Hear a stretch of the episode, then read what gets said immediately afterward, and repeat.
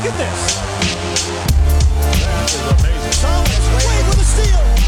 The emotions of Dirk Nowitzki. What he's always dreamed of. Hoping to have another chance after the bitter loss in 2006. Watch this play.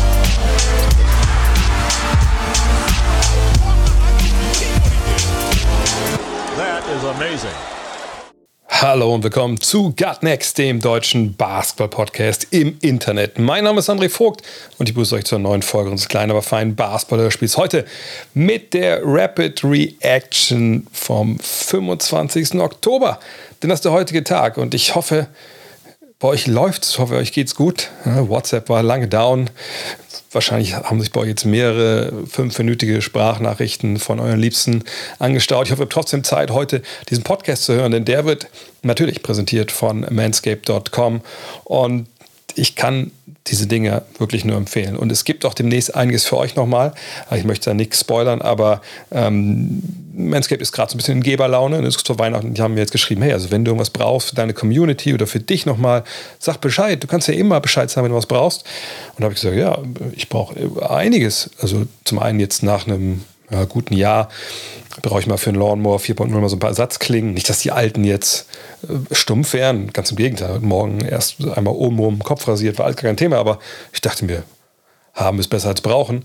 Äh, gleiche galt für die Klingen, für den, ähm, für den Weed Wacker, der ist schon ein bisschen älter, aber auch da habe ich eigentlich, äh, dachte ich auch eher auf Halde. Aber ich habe auch für euch ähm, ein paar von diesen Packages äh, geordert. Jetzt nicht unglaublich viel, so, so bin ich auch nicht drauf, aber also nicht, dass ich euch das nicht gönne, nur ich will auch nicht den Partner da abziehen, aber ich habe auf jeden Fall, glaube ich, zwei, drei von diesen äh, Packs geholt. Eins werde ich mal unboxen, nicht heute im Stream, die Sachen sind noch nicht da, die kommen erst jetzt Ende der Woche, aber äh, demnächst mal im Stream dann verlosen an euch. Das ist für euch. Alles für euch, bis auf die Ersatzklingen, die behalte ich selber. Ähm, dann könnt ihr euch auch selber überzeugen. Also nicht alle natürlich, sondern nur einer, ist, die wollte die Sachen rumschicken, aber das da, da, ich, da stößt dann auch äh, das Hygieneempfinden so langsam an die Grenze des Zumutbaren. Ähm, aber hey, vielleicht glaubt ihr auch mir. Lawnmower 4.0 mit seiner krassen Keramikklinge, wo man sich echt kaum mitschneiden kann, es sei denn, man legt es darauf an.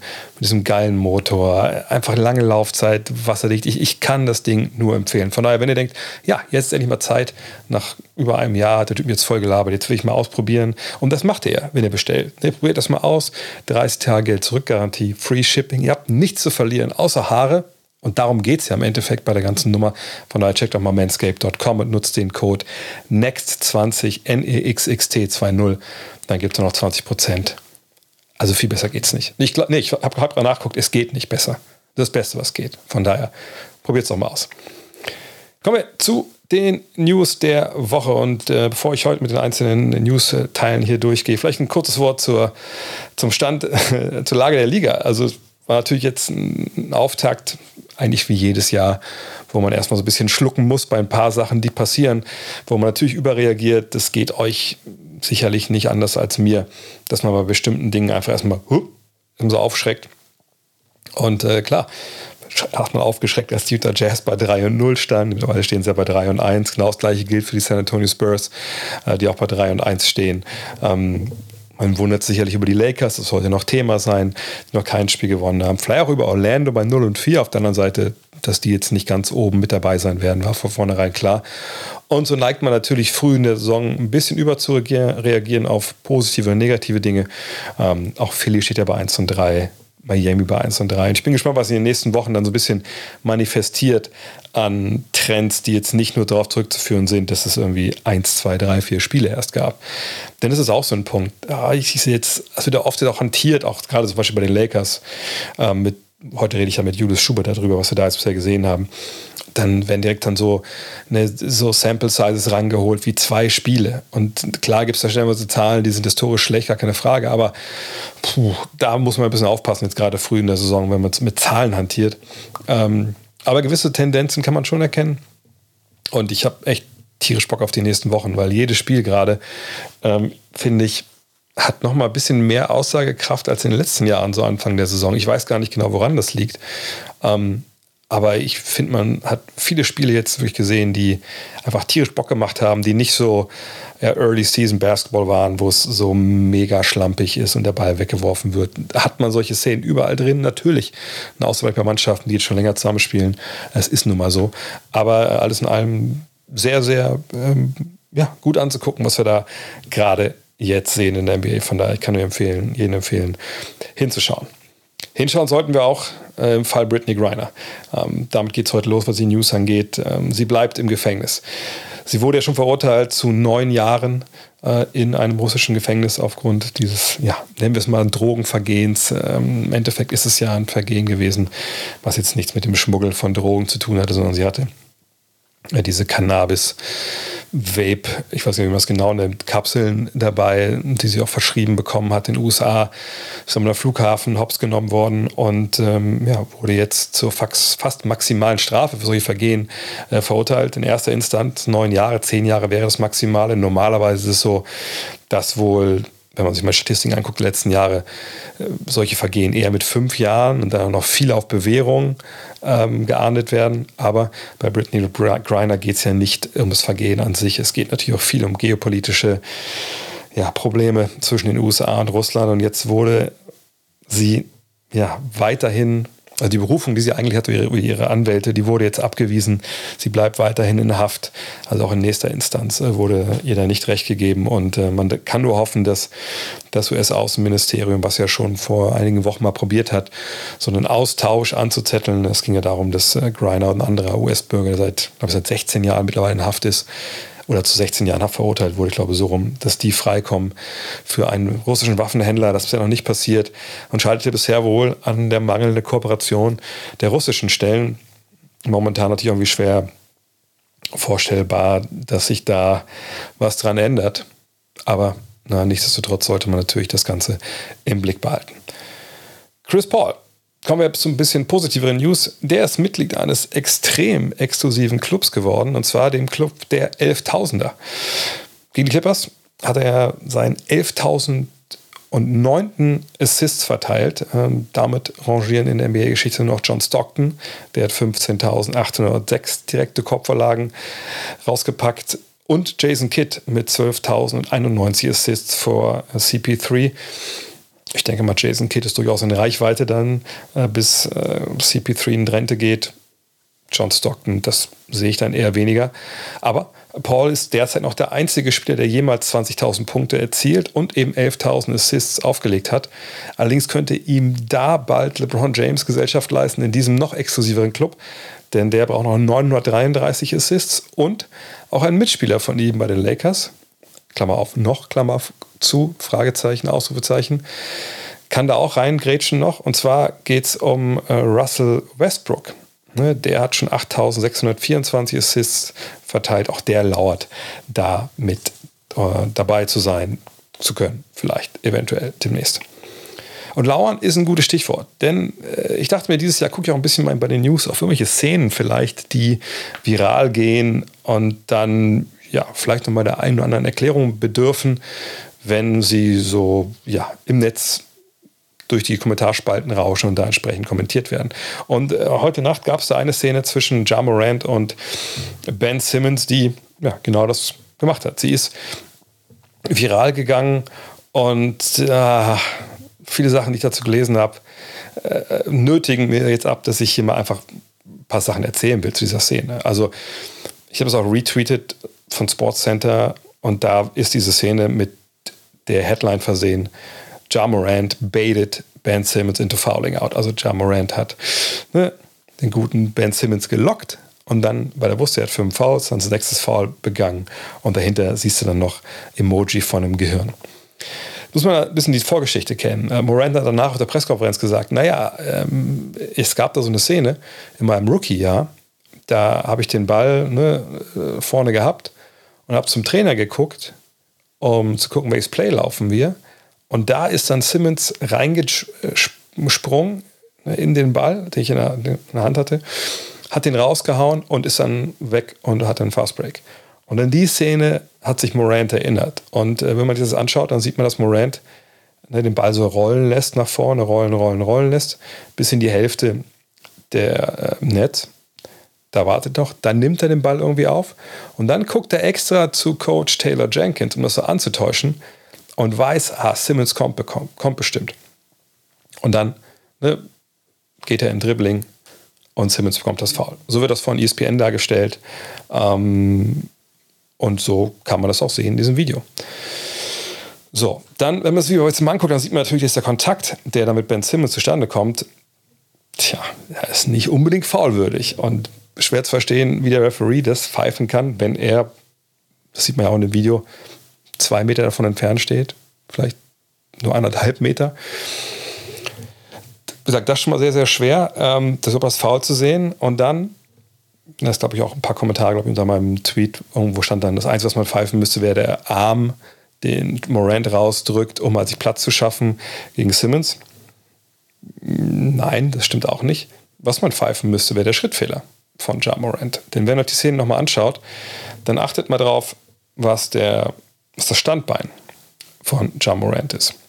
Das Standbein ist ja das, wenn man einen Sternschritt macht, also einen Fuß kann man ja bewegen, aber das andere, der andere Fuß muss fest auf dem Boden äh, bleiben und man darf auch nicht, während man den Ball hält und nicht dribbelt, dieses Standbein wechseln. So. Was aber passiert ist, dass Morant dort steht, dann kommt Simmons auf ihn zugelaufen und dann nimmt eben Morant das Standbein, um nach hinten wegzugehen und dann ist es schon ein Schrittfehler. Und alles, was danach kommt, ist irrelevant. Und das ist für dich ein bisschen schade, wenn Leute wie Sportcenter das halt dann so raushauen, ohne das irgendwie einzuordnen. Und ähm, ja, vielleicht kann das ein bisschen zur Aufklärung beitragen, was in dieser Szene eigentlich, ähm, eigentlich gepfiffen werden müsste und was nicht. Aber egal. Kommen wir zu dem, weshalb wir alle im Game sind: Trade-Gerüchte. Und da gibt es schon ein paar. Ähm, zum einen, weil Jay Crowder natürlich getradet werden will, getradet werden soll von den Phoenix Suns. Und Champs Charania von The Athletic, der berichtet, es gibt drei Teams, die momentan wohl am meisten interessiert sind. Das sind die Milwaukee Bucks, die Miami Heat und die Atlanta Hawks. Macht auch Sinn. Ne? Alles drei Teams, die in den Playoffs Ambitionen haben. Die Bucks und Heat sogar mit Titelambitionen und Atlanta, naja, zumindest Ambitionen. Zweite Runde, Conference Finals. Mal gucken, wie weit es gehen kann. Und 3D-Spieler wie Jay Crowder braucht jedes Team, von daher kein Wunder. Champs schreibt auch von einem Angebot oder zumindest eine Grundlage eines Angebots, was die Bugs schon gemacht haben sollen. Und da muss ich sagen, hm, das ist schon, äh, ich will nicht sagen, stattlich, aber es ist schon mehr, als ich, als ich dachte, dass man für Jay Crowder bekommt. Nämlich, äh, Champs schreibt, Grayson Allen, George Hill und zweite Runden Picks. Wie viele steht hier nicht? Ich will mal davon ausgehen, zwei aber wer weiß schon, ähm, ne, die sollen als Gegenleistung angeboten worden sein. Ist das jetzt viel, ist das wenig? Ich denke, es ist schon äh, relativ viel, weil du mit Grayson Allen jemanden hast, der durchaus in deiner Rotation eine Rolle spielen kann. George Hill, ja, ist wahrscheinlich relativ egal, vor allem da drin wahrscheinlich, damit es von den ähm, vom Gehältern her passt. Und dann Second Round Picks, davon ausgehen, dass mindestens zwei, sonst würde er glaube ich nicht den Plural benutzen.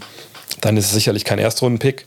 Aber ich denke, den kriegst du für, für Crowder eh nicht, jetzt mit dem auslaufenden Vertrag. Allerdings, wer weiß, ähm, ob der Preis nicht noch in die Höhe getrieben wird. Äh, Miami und Atlanta, wenn die mit, mitbieten können. Du brauchst ja eigentlich nur zwei Teams, die sich gegenseitig hochjazzen. Mal gucken, was da noch passiert. Champs hat aber natürlich auch Trade-Gerüchte für die Lakers. Ne? Das werden gleich großes Thema sein mit Julius. Und ähm, Natürlich gucken jetzt viele Journalisten in den USA und hören sich um, was eventuell da als Phase ist, weil man natürlich riechen kann, dass da eventuell in den nächsten Wochen was passiert. Und äh, Charania hat gehört, dass zum einen Josh Richardson ein Ziel war wohl schon und immer noch ist von den San Antonio Spurs, also jemanden, der 3D-Qualitäten hat. Das passt genau da rein, was bei den Lakers momentan schief läuft. Aber auch einen Deal, den ich eh ähm, zuletzt auch mal, ich glaube in einem Tweet, ne, in einem Stream habe ich das mal angesprochen, dass das eine Möglichkeit wäre. Nicht, dass ich das gebreakt hätte, diese News, sondern dass das natürlich was wäre, was, was Sinn macht. Terry Rozier und Gordon Hayward von den Hornets. Die Hornets, Charania schreibt, dass äh, sie im Sommer schon mal überlegt hatten, ob sie nicht vielleicht Westbrook holen und so einen Deal in dieser Art machen, um ich denke dann auch Richtung Buyout oder so, mal zu schauen, was man dann an Geld freischaufeln kann. Ne, wenn man äh, Miles Bridges einen langen Vertrag gegeben hätte, hat man nicht gemacht aus bekannten Gründen. Dann war das weg vom Tisch. Aber jetzt, wenn man denkt, man möchte tanken, vielleicht keine schlechte Idee. Man muss ja Westbrook auch kein Basketball spielen lassen. Man kann ja auch sagen, so, dann, wie sieht es denn aus? Wollen wir uns mal auf einen Buyout einigen? Wenn er Basketball spielt, heißt es noch lange nicht, dass man da jetzt immer mehr Spiele gewinnt, wenn auch eine Lamella Ball da ist und beide an sich den, den Ball irgendwie ein bisschen teilen müssen. Mal gucken. Also wer das nicht so zwei Deals, die Champs da im Kopf hat. Und dann gibt es Kevin O'Connor von The Ringer, kennt ihr vielleicht auch. Und der hat zum einen äh, nochmal so nachträglich äh, Nugget rausgehauen. Nämlich die Lakers hatten ja mitgeboten für Bojan Bogdanovic. Ne? Forward, Dreierschütze, der ja bei New Jazz ein Vertrag war. Und die Lakers hatten angeboten, Westbrook, einen Erstrunden-Pick und auch hier Zweitrunden-Picks für Bogdanovic und noch weitere Spieler der Jazz, um es halt ne, vom Gehalt her passig zu machen, nach ähm, Utah zu schicken. Aber das wollte Utah nicht. Ihr wisst, ne, Bogdanovic ist ja in Detroit gelandet. Aber O'Connor meint, dass seine Quellen, ne, die er da hat bei den Teams, weiter damit rechnen, dass die Lakers und Jazz nochmal sprechen. Denn äh, Utah hat natürlich noch ein paar Spieler, die durchaus ne, ins Anforderungsprofil der Lakers passen. Jordan Clarkson, Mike Conley, Rudy Gay. Natürlich die Frage, sind denn das jetzt Jungs, die einen totalen Unterschied machen? Äh, mit Sicherheit nicht. Aber das sind natürlich Spieler, wenn du, glaube ich, Miles Turner und äh, bei Yield diesen Trade mit den Pacers vielleicht nicht realisieren kannst, die durchaus nicht übel sind, die wissen, wo der Korb hängt, die machen dich offensiv auf jeden Fall um einiges gefährlicher. Ob jetzt John Clarkson defensiv tragbar ist in fortgeschrittenen Playoff-Runden, das ist eine andere Frage. Aber ich glaube, das ist auch nicht die Frage, die sich die Lakers momentan erstmal stellen müssten. Von daher mal gucken, was da noch passiert. Ich denke auf jeden Fall, dass da Bewegung im Markt sein wird. Ob es jetzt jetzt ist oder erst Mitte Dezember, wenn dann die Free Agents des Sommers mit auf den Markt kommen wieder, das werden wir halt sehen müssen. Komm kurz zu sagen. Ich muss euch noch einen Tipp kurz mit auf den Weg geben. Mittlerweile wisst ihr, MyProtein ist äh, mein, meine Quelle für nicht nur gutes Protein, sondern auch nur für alle möglichen Mahlzeiten, die ich jetzt so zu mir nehme, wo ich wieder ein bisschen mehr auf meine Ernährung achte. Aber auch für viele Klamotten, die ich mir noch hier fürs Homeoffice, äh, Homeoffice nicht. Also mein Home Gym ist im Homeoffice, wahrscheinlich deswegen der falsche Versprecher. Aber ich weiß, bin ich da bei myprotein.de immer am Start und, und ziehe mir das dort.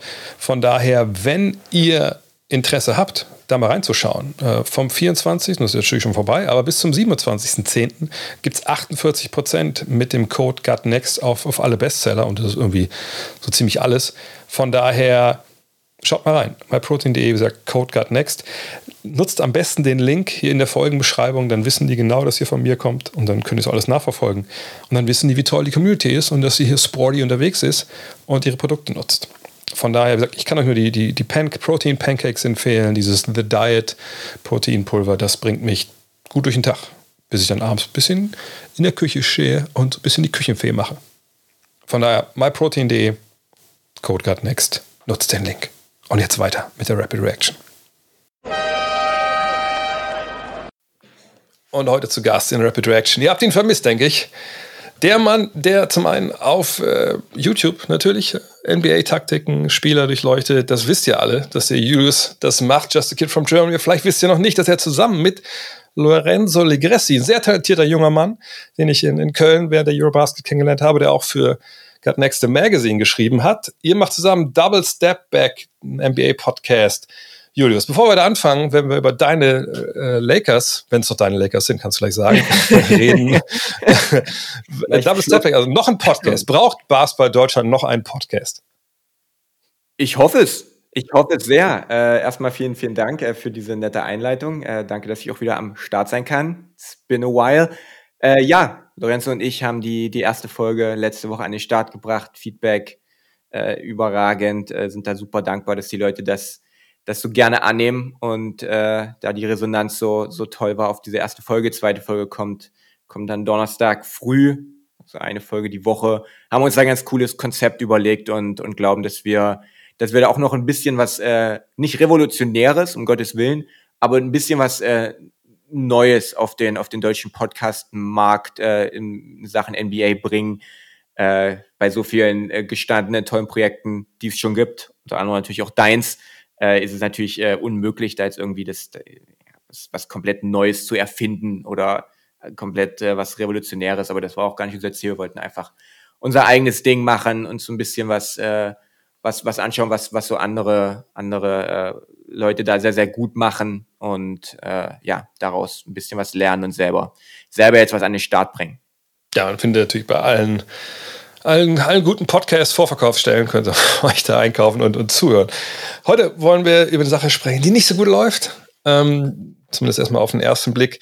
Wie gesagt, die LA Lakers, glaube ich, das Team, was momentan in dieser Frühphase-Saison für meisten Gesprächsstoff sorgt. Jetzt, wo die Jazz verloren haben, glaube ich, besteht da nicht mehr die Gefahr, dass die 82 und 0 gehen. Ähm, momentan scheint mir Diskussion, wenn es um LA geht, äh, ja, vor allem um zwei Zentren sich so zu drehen. Das eine finde ich, ähm, es gibt diese Diskussion, ist das Glas halb leer oder halb voll? Und ich, ich glaube, dass viel, viel mehr Menschen auf der Seite es ist halb leer stehen, wahrscheinlich sagen, es ist ganz leer, als die, die sagen, dass es halb voll ist. Aber man kann natürlich schon, äh, wenn man draufschaut auf die Zahlen, sagen, na gut, die Lakers haben jetzt ihre ersten drei Spiele verloren. Okay, keine Frage, es ist kein guter Start, aber das war gegen Golden State, das war gegen die Clippers. Und jetzt am Wochenende relativ prominent äh, zur deutschen Primetime gegen die Trailblazers, also nicht unbedingt total Laufkundschaft. Und der Elephant in the Room, der eigentlich keiner ist, weil alle reden drüber, ist natürlich diese Dreierquote, diese Schwäche von außen. Und wenn man sagt, das ist alles nicht ganz so schlimm, dann sagt man natürlich, ja gut, aber ne, die werden diese Saison nicht, ich muss gerade mal raussuchen, nicht, dass ich das falsch wiedergebe, die werden diese Saison nicht 21,2 Prozent ihrer Dreier treffen, sondern es werden ein paar mehr Prozent sein. Und wenn das jetzt schon ein paar mehr Prozent gewesen wären, hätte man sicherlich auch nicht alle drei Spiele verloren und keiner würde so auf den Alarmknopf drücken. In welchem Camp findest du dich wieder, wenn du die Lakers spielen siehst gerade? Camp Glas fast leer, aber die Flasche mit, mit einer ganzen Menge Wasser steht direkt daneben und äh, wenn die Lakers sich hoffentlich irgendwann entscheiden, äh, ja, das, äh, diese Flasche zu öffnen äh, und das Glas wieder ein bisschen voller zu machen, dann besteht diese Möglichkeit. Aber Stand heute äh, bin ich sehr, sehr pessimistisch, was dieses Team angeht. Ich meine, klar, man, man kann ein paar äh, positive Dinge mitnehmen aus den ersten Spielen.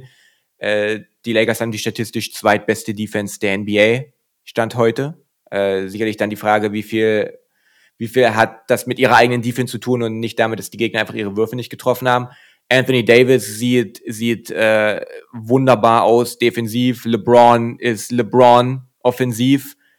Aber die, die, die Shooting-Probleme und vor allem das, das Westbrook-Problem, das sind Sachen, die nicht nur, dass die Lakers ihre Würfe nicht treffen, sondern diese Kettenreaktion, die das auf die komplette Offensive äh, nach sich zieht, dass einfach kein Spacing da ist, das ist unglaublich. Und klar, die Lakers werden nicht diese 21 Prozent äh, jetzt äh, über die komplette Saison werfen. Dann sind es am Ende vielleicht 28, 29, 30 und selbst das ist historisch schlecht.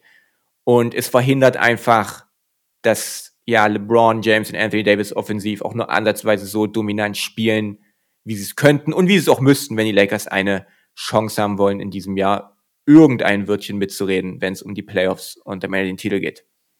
Ja, ich bin vielleicht eher, eher äh, Team Glas halb voll, okay. äh, obwohl ich das am Sonntag kommentieren musste. Äh, Gerade am Ende, weil, darf ich vergessen, sie haben ja geführt mit einem Punkt. Dann kam es zu diesem, ja, war es ein Two-for-One-Versuch von Russell Westbrook oder war es einfach gekränktes Ego, weil Yusuf Nurkic verteidigt hat? Man weiß es nicht. Mhm. Fakt war, danach ging es dann halt dahin. Aber ähm, ich finde, wenn man sieht, wie sie, wie sie Basketball spielen wollen, das ist längst, längst nicht alles äh, top aber man, man, man weiß ja schon, okay, du hast eben diese physische Komponente mit AD, mit LeBron, ne, die gehen zum Korb, entweder durch Drives oder durch Post-Ups. Und dann muss der Gegner natürlich reagieren, weil eins gegen eins ist das gegen die beiden Jungs nach wie vor schwer. Und dann, klar, brauchst du das Gegengewicht, eben Leute, die man Schuss von der Dreierlinie treffen. Und wenn das passiert, glaube ich, dann haben sie gute Chancen, die Spiele zu gewinnen. Werden sie dann äh, Heimvorteil im Westen haben? Sicherlich nicht, aber dann sind sie auf jeden Fall besser, als es jetzt momentan aussieht. Und ich glaube, wenn man sich, wo habe ich das gelesen letztens? Irgendwo auf Twitter hat sich jemand mal die Mühe gemacht, mal so auszurechnen, wie diese Mannschaft eigentlich treffen müsste, so nach dem, was man bisher so gesehen hat in den Karrieren von einzelnen Spielern. Mhm. Ja, sicherlich sind das immer so Berechnungen, die so ein bisschen milchmädchenhaft sind, aber der kam auf 33,3 Prozent. So. Und das ist halt eine Menge mehr, als das jetzt der Fall ist, also 12 Prozent mehr. Und wenn du, man berechnet, okay, die würden es normalerweise 12 Prozent besser treffen, dann hätten sie vielleicht sogar alle Spiele gewonnen, keine Ahnung, aber ne, sie wären halt viel, viel näher dran. Das würde nicht so blöder aussehen. Und ich finde es momentan eine ziemliche Überreaktion, also von vielen Fans wollen einfach sagen, guck mal, die treffen gar nichts. So. Ne, die können das nicht, aber die können es, die können es besser. Also alle, auch LeBron zum Beispiel kann es natürlich besser. Und es waren eine Menge, Menge Dreier dabei, die einfach wirklich open oder wide open von der NBA äh, klassifiziert wurden. Und da denke ich, gibt es dann schon eine Regression zur Mitte irgendwann, nur eben nicht wie normalerweise nach unten, prozentual, sondern nach oben. Ähm, und von daher glaube ich, dass das schon halbwegs funktioniert, was Darwin Ham da machen will. Nur aus welchen Gründen auch immer, ist er momentan von der Dreierlinie so krass sogar historisch der Wurm drin, dass es eben nicht funktioniert. Ähm, aber vielleicht ist das ein guter Einstieg hier nochmal, um über den, den Scheme, also diese Offensivstrategie zu sprechen. Ähm, es gibt ja ein sehr, sehr schönes Twitter-Account hier, Cranges McBasketball. Ja, das ist einer, ja. das ist äh, der Mann auch hinter B-Ball Index, wo ich nur jedem empfehlen kann, mal reinzuschauen. Mm auf die ja. Seite und äh, der hat sich die Mühe gemacht, alle Plays, die die Lakers bisher gelaufen sind in der Preseason und in diesen ersten drei Spielen, aufzuschreiben. Da gibt es ein cooles PDF, was man runterladen kann, da sind die ganzen Plays drin. Ähm, wenn du dir das anschaust, das sieht ja eigentlich gar nicht so schlecht aus. Ist es jetzt für dich dann eine Frage der Execution? Ist das vielleicht zu viel, was er neu eingeführt hat, früh in der Saison? Oder siehst du generell Problematiken an, an dieser Offensivstrategie, die die Lakers da jetzt gerade fahren? Wir sind richtig verwöhnt worden als äh, Lakers-Fans und Sympathisanten äh, seit der Preseason, was äh, Spielzüge angeht weil das natürlich in den letzten Jahren überhaupt nicht der Fall war. Also das ist ja, ohne jetzt diese ganze Frank Vogel-Debatte nochmal aufmachen zu wollen, aber in den letzten Jahren war ja die Lakers-Offensive überhaupt komplett ohne, ohne Ball-Movement, ohne Player-Movement, ohne Spielzüge. Das war ja reine individuelle Klasse der, der Superstars, was ja dann auch nicht funktioniert hat, zumindest in den letzten beiden Jahren. Davor ja relativ gut. Äh, Darwin Ham macht einen wunderbaren Job bisher. Also ich bin trotz der, der Resultate seit der Preseason begeistert von, von dem, was die Lakers offensiv machen. Da sind wunderbare Spielzüge dabei. Da sind immer wieder, sei es äh, in Pick-and-Roll-Situationen, in Post-Up-Situationen, schaut man, dass, dass äh, Bewegung drin ist, dass äh, man das bestmögliche Spacing kreieren kann, was dieses Spielermaterial zulässt. Äh, es werden immer wieder Pin-Screens gestellt. Es werden immer wieder äh, ja, Shooter äh, frei, die sich bewegen. Es wird gecuttet. Das Problem ist halt, dass man in vielen Fällen, und das obwohl Anthony Davis auf der 5 spielt, man spielt halt 4 gegen 5. Leider. Ein, und, und, und egal wie gut dein, also offensiv, weil, weil Westbrook ignoriert wird oder weil, weil Westbrook und Davis als Shooter ignoriert werden oder weil alle als Shooter ignoriert werden. Und egal wie gut dein offensives System ist und die individuelle Klasse deiner Superstars, wenn du quasi mit einem Mann weniger spielst offensiv, dann ist es egal. Und äh, das ist das Problem. Und auf dein, auf dein Punkt zum, zum Thema Shooting, das, wie gesagt, das wird sich wieder, wird sich wieder anpassen. Aber es ist nicht so, dass die Lakers sich diese, diese freien, hier dauernd freie Würfe erspielen, weil irgendwo anders Vorteile kreiert werden oder weil Defenses vor, vor äh, Entscheidungen gestellt werden, wen sie offen lassen, sondern es sind in den überwiegenden Fällen Entscheidungen der Defense, dass Westbrook frei stehen gelassen wird, dass äh, Anthony Davis frei stehen gelassen wird, dass man, ich hatte das auch in dem Video neulich, dass man äh, ja Leute wie Subats an LeBron ran switcht, weil du genau weißt, dass LeBron in, in den Stepback-Wurf geht, weil, weil der Rest des Spacings, äh, weil, weil das Spacing katastrophal ist. Also es sind, es ist nicht so, dass die Lakers hier sich einen freien Wurf nach dem anderen erspielen, sondern die werden ihnen von der Defense gegeben. Und wenn die Defenses das nicht wollen würden, dann, dann wäre das auch nicht so. Also wie gesagt, ich bin relativ pessimistisch stand heute. Auch wenn Darwin Ham mir bisher sehr gut gefällt. Gleichzeitig würde ich aber nicht sagen, dass, ähm, auch welche Recht gäbe, dass natürlich Westbrook oft freigestellt äh, lassen wird. Oder auch Davis, ne, Nurkic, als er da abdreht. Und dann auch noch Davis nur die Seite vom Brett trifft. Das war natürlich High Comedy. Aber yeah. ähm, ne, wenn man sich schaut, anschaut, so, also die vielleicht drei besten Shooter, die sie derzeit haben, mal Matt Ryan mal rauslassen, eben mit Beverly, mit Reeves und Nunn, die beide unter 30 Prozent oder alle drei unter 30 Prozent Dreier treffen. Ne, das ist jetzt ja nicht so, dass irgendwie immer ein extra Verteidiger kommt und die dicht zu machen und die hatten auch ihre Freien. Aber ich glaube, es ist mm. mehr dann so, so eine kollektive Nummer, dass du, wenn du merkst, Alter, irgendwie, was ich, die Kollegen haben schon drei, vier, fünf, drei genommen, die sind alle daneben gegangen, jetzt bin ich dran. Also diesen Effekt gibt's ja aus irgendwelchen Gründen, wackelt dann auch bei dem halbwegs sicheren Shooter irgendwie das Handgelenk. Ähm, was, was ich wirklich krass finde, und äh, das war jetzt ja dann äh, in, nur in der Endphase jetzt gegen, gegen Portland nochmal so klar zu sehen, aber ähm, generell, wenn du halt alleingelassen wirst an der Dreierlinie, ne, als Spieler, dann kannst du natürlich im Endeffekt äh, wahrscheinlich drei Sachen machen, mehr oder weniger. Du kannst da draußen stehen bleiben und sagen, gut, da kann ich jetzt auch nichts mehr machen. Das ist aber mhm. absolut die falsche, äh, ja. wahrscheinlich die falsche Idee, außer du denkst, nee, jetzt hau ich das Ding unbedingt rein und dann muss man halt sehen, ob das eine gute Idee war oder nicht, wenn du geworfen hast. Aber dass man dann mal sagt, okay, ich cutte zum Korb. Oder ich stelle mal einen Block auf jemanden, der vielleicht ein besserer Schütze ist, der vielleicht eine Ecke steht, wenn wir jetzt mal von Westbrook am Ende ausgehen gegen, gegen Nokic. Ne? Dass das nicht passiert. Also da würde jetzt demnächst mal sehr drauf achten wollen, weil das vielleicht in Westbrook nicht diese eine Übersicht hat in bestimmten Situationen, wenn er Nurkic unter dem Korb sieht, zu sagen, okay, jetzt stehe ich hier, was mache ich? Also ich glaube, ich muss einen Block ja, stellen. Ja. Das ist eigentlich klar, aber da würde ich erwarten, dass Ham und Co., Phil Handy etc. mal sagen, hey, Russell, es gibt da noch eine andere Idee. Du kannst einen Block stellen, weil dein Mann steht in der Zone und der ist nie im Leben rechtzeitig da, um was sich Austin Reeves oder Kendrick Nunn oder sonst wem, wenn er Block stellt, dann zu verteidigen. So, und, und äh, da hoffe ich, dass ein bisschen mehr kommt. Und ich, ich, ich sehe die, wie gesagt, ich sehe die Regression zur Mitte und ich sehe, genau wie du, der Scheme passt halbwegs. Aber vielleicht sind einzelne Spieler auch ein bisschen überfordert damit, dass es halt so viel, so schnell neu gibt. Das ist ein super interessanter Punkt, den du ansprichst und ich habe äh, das sogar heute auch in dem Video, was heute Nachmittag noch kommt, hm. äh, da ein paar Szenen zu drin und ich habe über dieses, was kannst du machen, wenn du als Non-Shooter ignoriert wirst, ich habe darüber äh, in dem Video geredet, was äh, über Ben Simmons kam äh, zur Preseason jetzt der Netz. Ich habe in den letzten Playoffs geguckt, was macht eigentlich ein Draymond Green? Das sind, äh, das sind ja ähnliche Fälle wie ja. bei Westbrook. Und was zum Beispiel Draymond Green bei den, bei den Warriors immer wieder macht, ist, wenn der an der Dreilinie ignoriert wird, dann wird er angespielt und geht halt nicht in den Wurf, sondern Steph Curry, Clay Thompson, Jordan Poole kommen zu Draymond Green und man läuft ein Handoff. Und weil Draymond Greens Defender so weit weg von ihm ist, kreiert man dadurch eine 2 gegen 1 Situation und kommt immer wieder zu freien Würfen von, wie gesagt, Curry, Clay, Jordan Poole. Und die, und die äh, Nets haben das, haben das genauso gemacht gegen, in, in dem Spiel gegen die Bucks. Da kam dann Kevin Durant hoch, hat sich den Ball von Simmons abgeholt. Und weil aber Janis als äh, Simmons Defender so tief abgesunken war, und KD Holiday schon leicht abschütteln konnte, ist das ein freier Midrange-Wurf. Du kannst auf alles kontern im Basketball. Es gibt keine defensive Taktik, kein defensives Tool, wo du keine Antworten drauf hast. Und da würde ich mir noch ein bisschen mehr Kreativität wünschen, nicht nur von den Coaches, die ich ja gerade noch so gelobt habe, aber halt auch von Westbrook. Die Defense, du spielst der Defense genau in die Karten, wenn du in den Wurf gehst.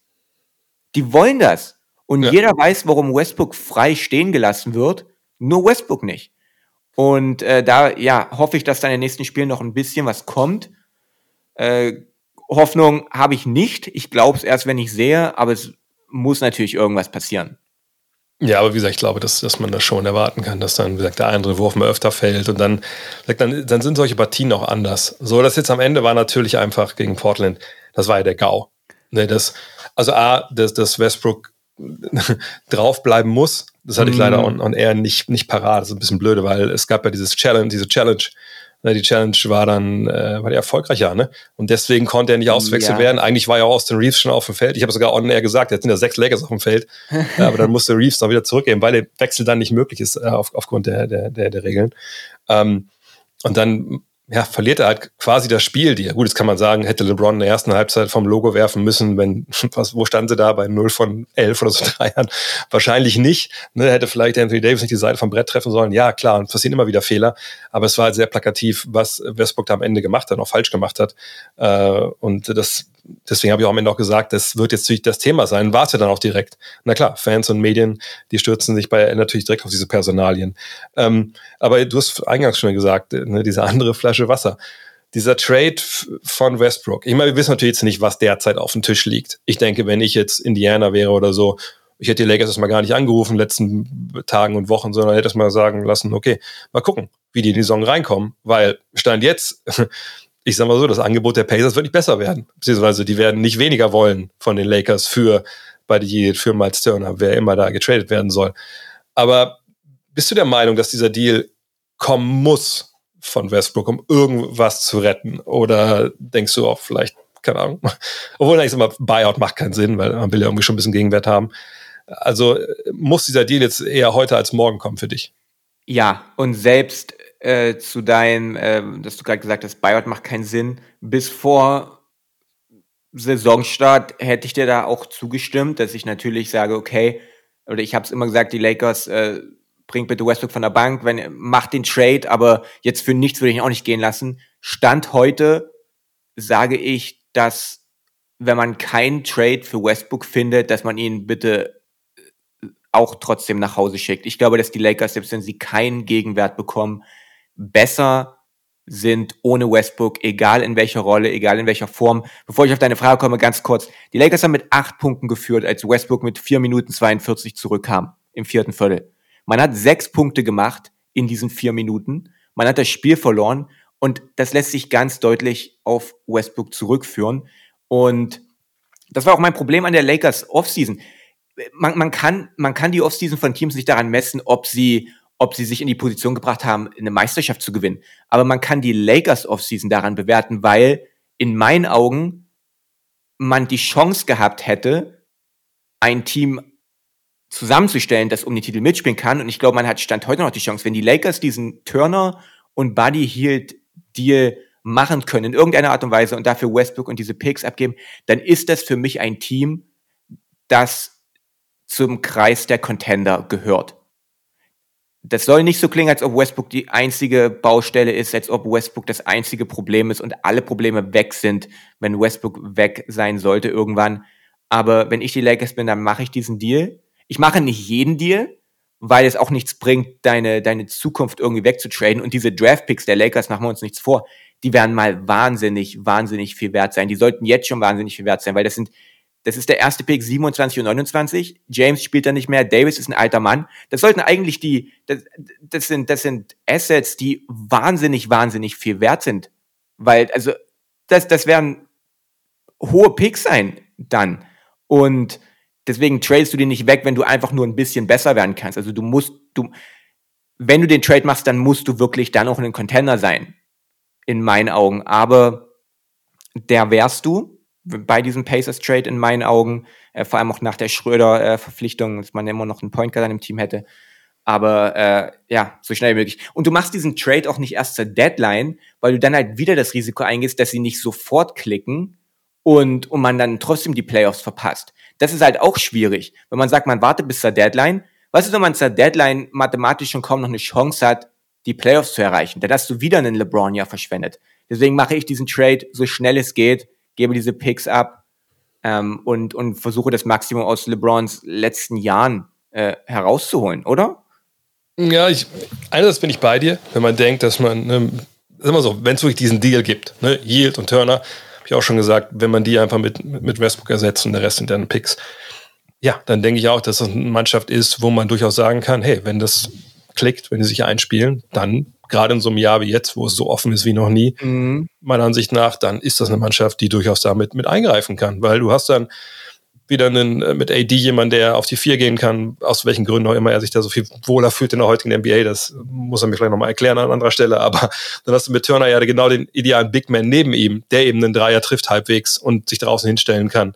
Und dann kann AD im Lowpost zu Werke gehen und mit Yield hast du einen der besten Schützen, die wir überhaupt haben in der Welt, also natürlich passt das wie die Faust aufs Auge, aber ich frage mich so ein bisschen, ob nicht diese, ähm, wie soll ich sagen, ne, dieses Zögern und eigentlich kann das ja dem guten Rob Pelinka egal sein. Der Vertrag wurde gerade verlängert. Wenn man sitzt fett im Sattel, also kann jetzt machen, was er will. Wenn er rausfliegt, hat er genug Jahre, wo er noch Geld verdient. Und ich glaube, der hat es eh nicht wirklich nötig. Ähm, aber ich, ich kann mir schon vorstellen, dass man sagt, naja, natürlich ist es so, dass jetzt LeBron das in den letzten guten Jahre, AD wird ein alter Mann sein, 27, 29, aber naja, Fakt ist ja nun mal, wir haben vielleicht nur noch ein Jahr LeBron und ein Jahr AD bei den Lakers. So. Und ähm, was machen wir denn dann? Bauen wir dann ein komplett neues Team auf mit, mit Free Agents? Also, weißt du, bis 2027, 2029 kann ja schon ein ganz neues Team wieder dastehen. Also, wie immer man das zusammenstellt. Ne? Also, es ist ja, es hat ja keiner Vertrag, über 2024 hinaus, also außer jetzt die beiden äh, Spieleroptionen für LeBron und Davis. Und wenn LeBron mit Bronny James zusammen Basketball spielen will, dann kann das gut sein, dass er eh weg ist. Ja. Und bei Davis, wenn, also stand heute, wenn Davis aus seinem Vertrag aussteigt äh, nach 24 und letzte Spieloption nimmt, bin ich mir nicht so sicher, ob ich dem nochmal einen langfristigen Vertrag geben möchte, wenn ich ehrlich bin, ja. nach dem, was er in den letzten Jahren da gezeigt hat. Also kann auch gut sein, dass sie sagen, hey, bevor wir uns da wirklich diese, diese Draft-Picks nehmen, die wir vielleicht brauchen, um das nächste Team aufzubauen, warum spielen wir das Jahr nicht erstmal so zu Ende halbwegs oder wir versuchen irgendwie zu pokern Richtung Deadline, wenn dann halt auch Westbrooks Gehalt runtergeht. Ne? dann kann man ja vielleicht doch das Indiana eher verkaufen, dass man sagt, komm, jetzt brauchen wir mal nicht die Picks hier. Wie sieht's aus, ne? Wir nehmen euch ja die Leute ab, es kostet euch ja nur Geld. Äh, Yields Vertrag läuft ja länger als der von, äh, von Westbrook. Ähm, vielleicht macht man es dann, aber äh, klar, wenn es rein um Sportliche geht, um Win Now, dann muss man es jetzt machen. Die Frage ist halt nur, wie viel vertraut Rob Pelinka seinem eigenen Kader? Ja, auf jeden Fall. Und deswegen verstehe ich auch nicht, warum LeBron jetzt schon unterschrieben hat, weil es halt auch LeBron überhaupt nicht ähnlich sieht, das nicht als Leverage zu benutzen, um das zu bekommen, was er möchte. Also entweder da ist wirklich ein Handshake-Deal, von dem keiner von uns weiß, dass man LeBron schon versichert hat, dass Westbrook spätestens weg ist zur Deadline. Aber genau aus diesen Gründen, weil es berechtigte Zweifel gibt, ob es die gute Idee ist und äh, die Lakers über, also es gut und gerne sein kann, dass die Lakers sagen, wir machen das nicht und wir behalten unsere Picks und wir sind dann halt nicht competitive. Warum hat LeBron dann jetzt schon unterschrieben? Also das, das versteht, das, das ist halt die, das, dass LeBron unterschreibt bis dahin und dass er bis dahin ein Laker sein wird, das, das war jetzt, äh, war ja eigentlich schon klar, aber ich verstehe dann einfach auch nicht den, den Zeitpunkt und dass er es halt nicht als Druckmittel eingesetzt hat, zumindest nicht in der Öffentlichkeit. Vielleicht, wie gesagt, hinter den Kulissen gibt es dann einen Deal, äh, aber das hatte mich halt so ein bisschen verwundert, denn der, der Zeitpunkt dieser, dieser LeBron-Verlängerung da Anfang August. Ja, aber da muss man auch immer auch noch beachten, ich glaube, family-mäßig spielt da eine Menge mit rein. Ne? Ich meine, jetzt Brownie spielt Highschool. Ich weiß nicht, wie alt ist der andere Sohn?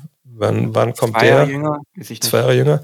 Ja, dann passt es ja fast sogar, dass man auch da noch da ist für, für dessen Highschool-Jahre. Ne? Mhm. Ich meine, wenn du als Familie sagst, pass auf, ne, ich bin bei euch, ne, ich spiele jetzt nicht irgendwo in Miami das letzte Jahr wieder und ihr seid in LA, weißt du, muss man die weitmöglichste Entfernung zu nehmen, mehr oder weniger.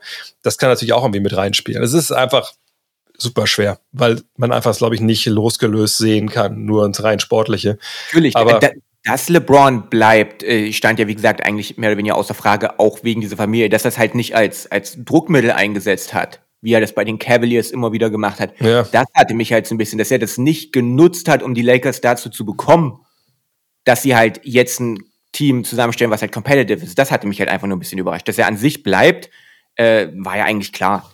Auf der anderen Seite müssen wir auch mal sagen, GM LeBron hat auch nicht immer die geilsten Entscheidungen getroffen. Ne, ich meine, es, diese Teams damals in Cleveland, da hat man auch mal gefragt, so was, was will er eigentlich mit dem? Warum kriegt denn Tristan Thompson hier die große Kohle und solche Sachen? Also das, ich, ich glaube, da, da, da spielt viel äh, zusammen, aber im Zweifel ist es wahrscheinlich wirklich das, dass die Lakers sagen, hey, also ne, für eine so eine ferne Zukunft wollen wir uns nicht den Weg verbauen, da diese Picks irgendwo mit einzubauen. Ähm, aber wer weiß. Ähm, ich will noch eine Sache kurz am Ende ansprechen, weil ich, ich mich da ein bisschen gepeinigt habe äh, nach dem Spiel am Sonntag, weil ich war danach noch länger online und habe mir nochmal Szenen von Austin Reeves in der Defense angeschaut. So, jetzt muss ich zugeben, ich habe vergangenes Jahr nicht viel Lakers-Spiele geguckt, mhm. weil ich einfach auch in meinem Leben Positives haben will. und, und, einfach genug okay. Scheiße ist auch schon passiert. Und ähm, ich hatte das erste Spiel gegen, gegen die Warriors äh, kommentiert und da wurde er wirklich äh, von Curry, ja. Also ein paar Mal so richtig krass genutzt, mhm. so Backdoor dreimal, glaube ich, gegangen und so. Das sah nicht gut aus. Und jetzt aber das Spiel gegen Portland, ich weiß, dass ich so gesagt habe, ja, mal gucken, defensiv, bla bla. Aber dann habe ich mich dabei ertappt zu sagen, Moment mal, also ich glaube, da hast du, glaube ich, ziemlich Blödsinn erzählt. Das sah vielleicht gegen Curry schlecht aus. Aber würdest du mich für wahnsinnig erklären, wenn ich sagen würde, ey, ich glaube, Austin Reeves ist sogar einer der besseren Verteidiger, den die äh, Lakers da im Backcourt haben? Äh, auf jeden Fall. Ey, ja. Das, das sage ich, das ich seit einem Jahr.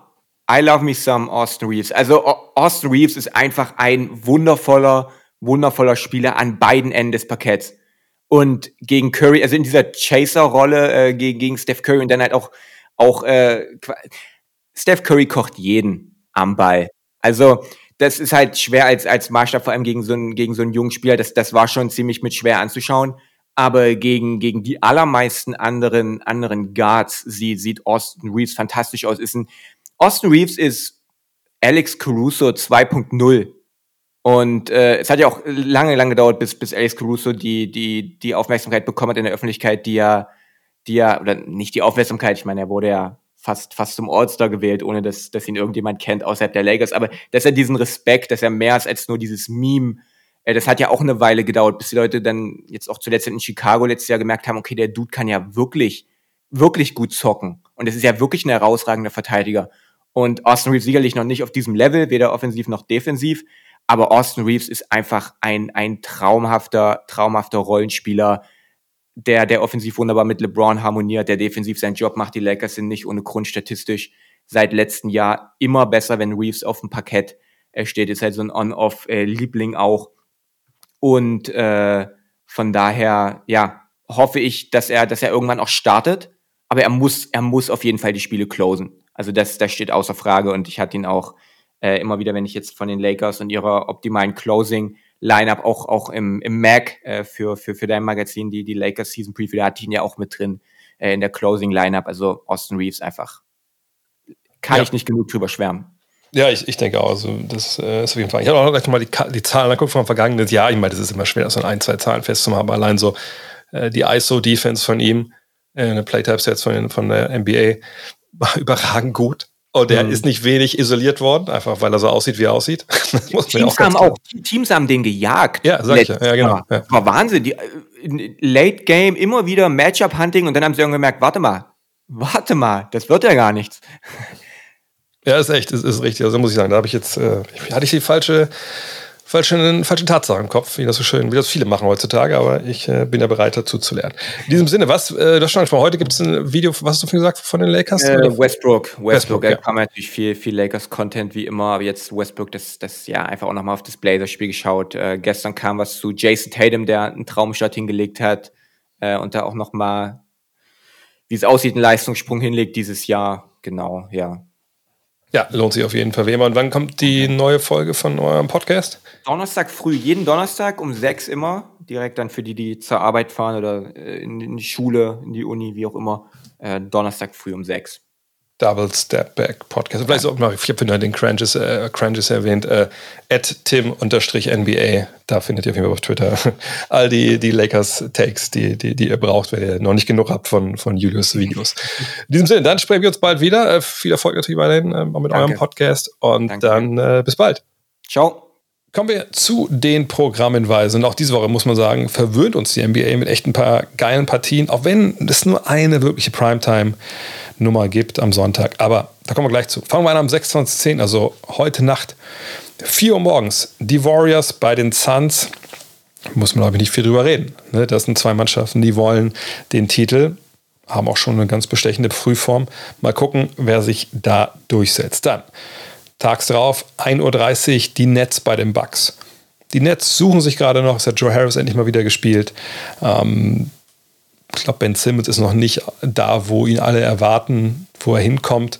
Aber das wird, glaube ich, von Spiel zu Spiel auch besser. Und Ben Simmons, Antetokounmpo, da kann man halt mal zeigen, was er defensiv den Jungs aus Brooklyn äh, geben kann. Und sicherlich auch für, für beide Seiten ja, schon eine ganz gute Standardbestimmung. Am 28.10. um 1.30 Uhr, äh, da gibt es sogar einen Doubleheader. 31 Uhr Mavs gegen Nets. Auch nochmal gucken, wie die Mavs jetzt gerade unterwegs sind dann zu Gast in Brooklyn. Dann ab 4 Uhr die Heat bei den Warriors. Auch da, ne, Spiel, was wir uns wünschen, vielleicht sogar in den Finals. Ja, bis da ist noch viel Zeit, aber das sind, echt, das sind einfach richtig, richtig gute Partien. 29.10. am Samstag dann um 1.30 Uhr die Cavs bei den Celtics. Auch da, ne, auf der einen Seite das Team, wo alle gesagt haben, ah, die sind vielleicht unter dem Korb ein bisschen, ein bisschen dünn besetzt, ähm, solange Robert Williams fehlt. Okay, cool, können sie ja zeigen, ob das zu dünn ist oder nicht gegen die Cavs, die unterm Korb natürlich einiges zu bieten haben. Und dann um 4 Uhr die Pelicans bei den Suns. Auch da kann es gut abgehen. Ne? Ähm, je nachdem, wie es jetzt alles entwickelt, verletzungstechnisch bei den Pelicans, aber ich glaube, zuletzt sah das eigentlich relativ gut aus, dass da alle Protagonisten wieder dabei sind. Also Ingram ist ja, glaube ich, jetzt im Concussion-Protokoll, wie ich mich nicht täusche, sein. Williamson hat sich da verletzt, aber das glaube ich, ist alles ein bisschen Day-to-Day -Day bei denen. Ähm, von daher hoffen wir, dass alle dabei sind. Dann kann das gut abgehen. Und dann am Sonntag, Sonntagmorgen um 2 Uhr Hawks gegen Bucks. Trey Young, DeJounte Murray gegen Antetokounmpo und Drew Holiday. Auf jeden Fall auch ein Spiel, was man sich, sich gönnen sollte. Und dann Primetime am Sonntag. Hoffen wir, dass alle dabei sind. Die Pelicans zu Gast bei den Clippers in einer Matinee da in Los Angeles. Ich also ich freue mich brutal auf beide Teams, gerade auch bei den Clippers. Eine Kawhi bisher ja, sehr ruhig unterwegs, aber ich möchte einfach sehen, wie diese Clippers gegen so eine Mannschaft wie die Pelicans aussehen. Und die Pelicans möchte ich generell, ich möchte dieses Team fassen können. Deswegen stehen sie dieses Jahr auch, äh, oder diese Woche zweimal sogar hier auf dem Plan. Und dann um 23 Uhr sind sogar drei Spiele, gleichzeitig laufen. Äh, ich würde mich aber dann für Wizards gegen Celtics entscheiden. Denn Wizards, Bradley Beal, Christoph Porzingis, Kyle Kuzma fliegen ein bisschen unterm Radar. Ähm, ich glaube, fürs ganz große, äh, ganz große Ambitionen reicht sicherlich auch nicht. Aber irgendwie finde ich die Wizards spannend und ich würde mir das gerne mal anschauen. Und die Celtics, ja, sowieso, glaube ich, momentan immer ein Draufschauen wert. Google des Tages mache ich mir heute auch einfach. Ähm, ich will es noch wiederholen, was vorhin in, in, am ähm, Thema des Tages mit, äh, mit Julius diskutiert wurde. Crunches Basketball. Also der Typ oder einer von den Typen hinter bballindex.com macht eine unfassbar gute Arbeit, generell auch auf der Seite, weil man da, also man, selbst diese, diese freien Tools, die man da hat, sind einfach so mächtig, weil man einfach ne, NBA-Trends, äh, Spieler, äh, Performances visualisieren kann. Ich kann das gar nicht wirklich in Worte fassen, weil da so viel möglich ist. Check es auf jeden Fall ab. Und wenn ihr wirklich tief drin seid im Thema, äh, holt euch für 5 Dollar, das ist glaube ich im Monat das Account dort für die richtigen Player Profiles und so. Das ist ein unschätzbarer Wert für mich in, in meiner Arbeit. Und wenn ihr dem Tim äh, folgen wollt auf Twitter nochmal, ne, twitter.com slash Tim underscore, also unterstrich NBA, aber B-Ball Index, also B-Ball minus Index ist, glaube ich, ne? Ähm, .com. Auf jeden Fall äh, lohnt sich das da reinzuschauen. Ja, und das war's für heute. Wenn ihr äh, reinschauen wollt, nachher noch, heute ab 20 Uhr, also am Dienstag, ist der Live-NBA-Fragen-Stream. Packt alle Fragen ein, kommt mit, dann beantworte ich die da. Und er eine gute Zeit. Und ähm, würde mich freuen, wenn ihr bei MyProtein reinschauen könnt. Der Link gibt es in der Folgenbeschreibung. Oder wenn ihr direkt supporten wollt, den Podcast patreon.com slash drehvogt. Vielen, vielen Dank an alle neuen Patreons. Hat mich sehr gefreut, dass ihr dabei seid jetzt. Und ganz abschließend vielleicht noch, Seid ihr Abonnent von, vom Gut Next Magazine? Cool. Habt ihr damals bei Start Next ein Jahresabo abgeschlossen? Wenn ja, die laufen am Ende des Jahres aus. Also wenn ihr das noch jetzt kurz verlängern wollt, weil ihr denkt, das waren drei geile Ausgaben und ich freue mich auf das 2000er Special als vierte, dann jetzt einmal schnell auf gutnextmag.de gehen. Da könnt ihr ein Abo abschließen und danach läuft das komplett einfach ne, vor sich hin, verlängert sich. Dann müsst ihr nie wieder euch darum kümmern. Das war's.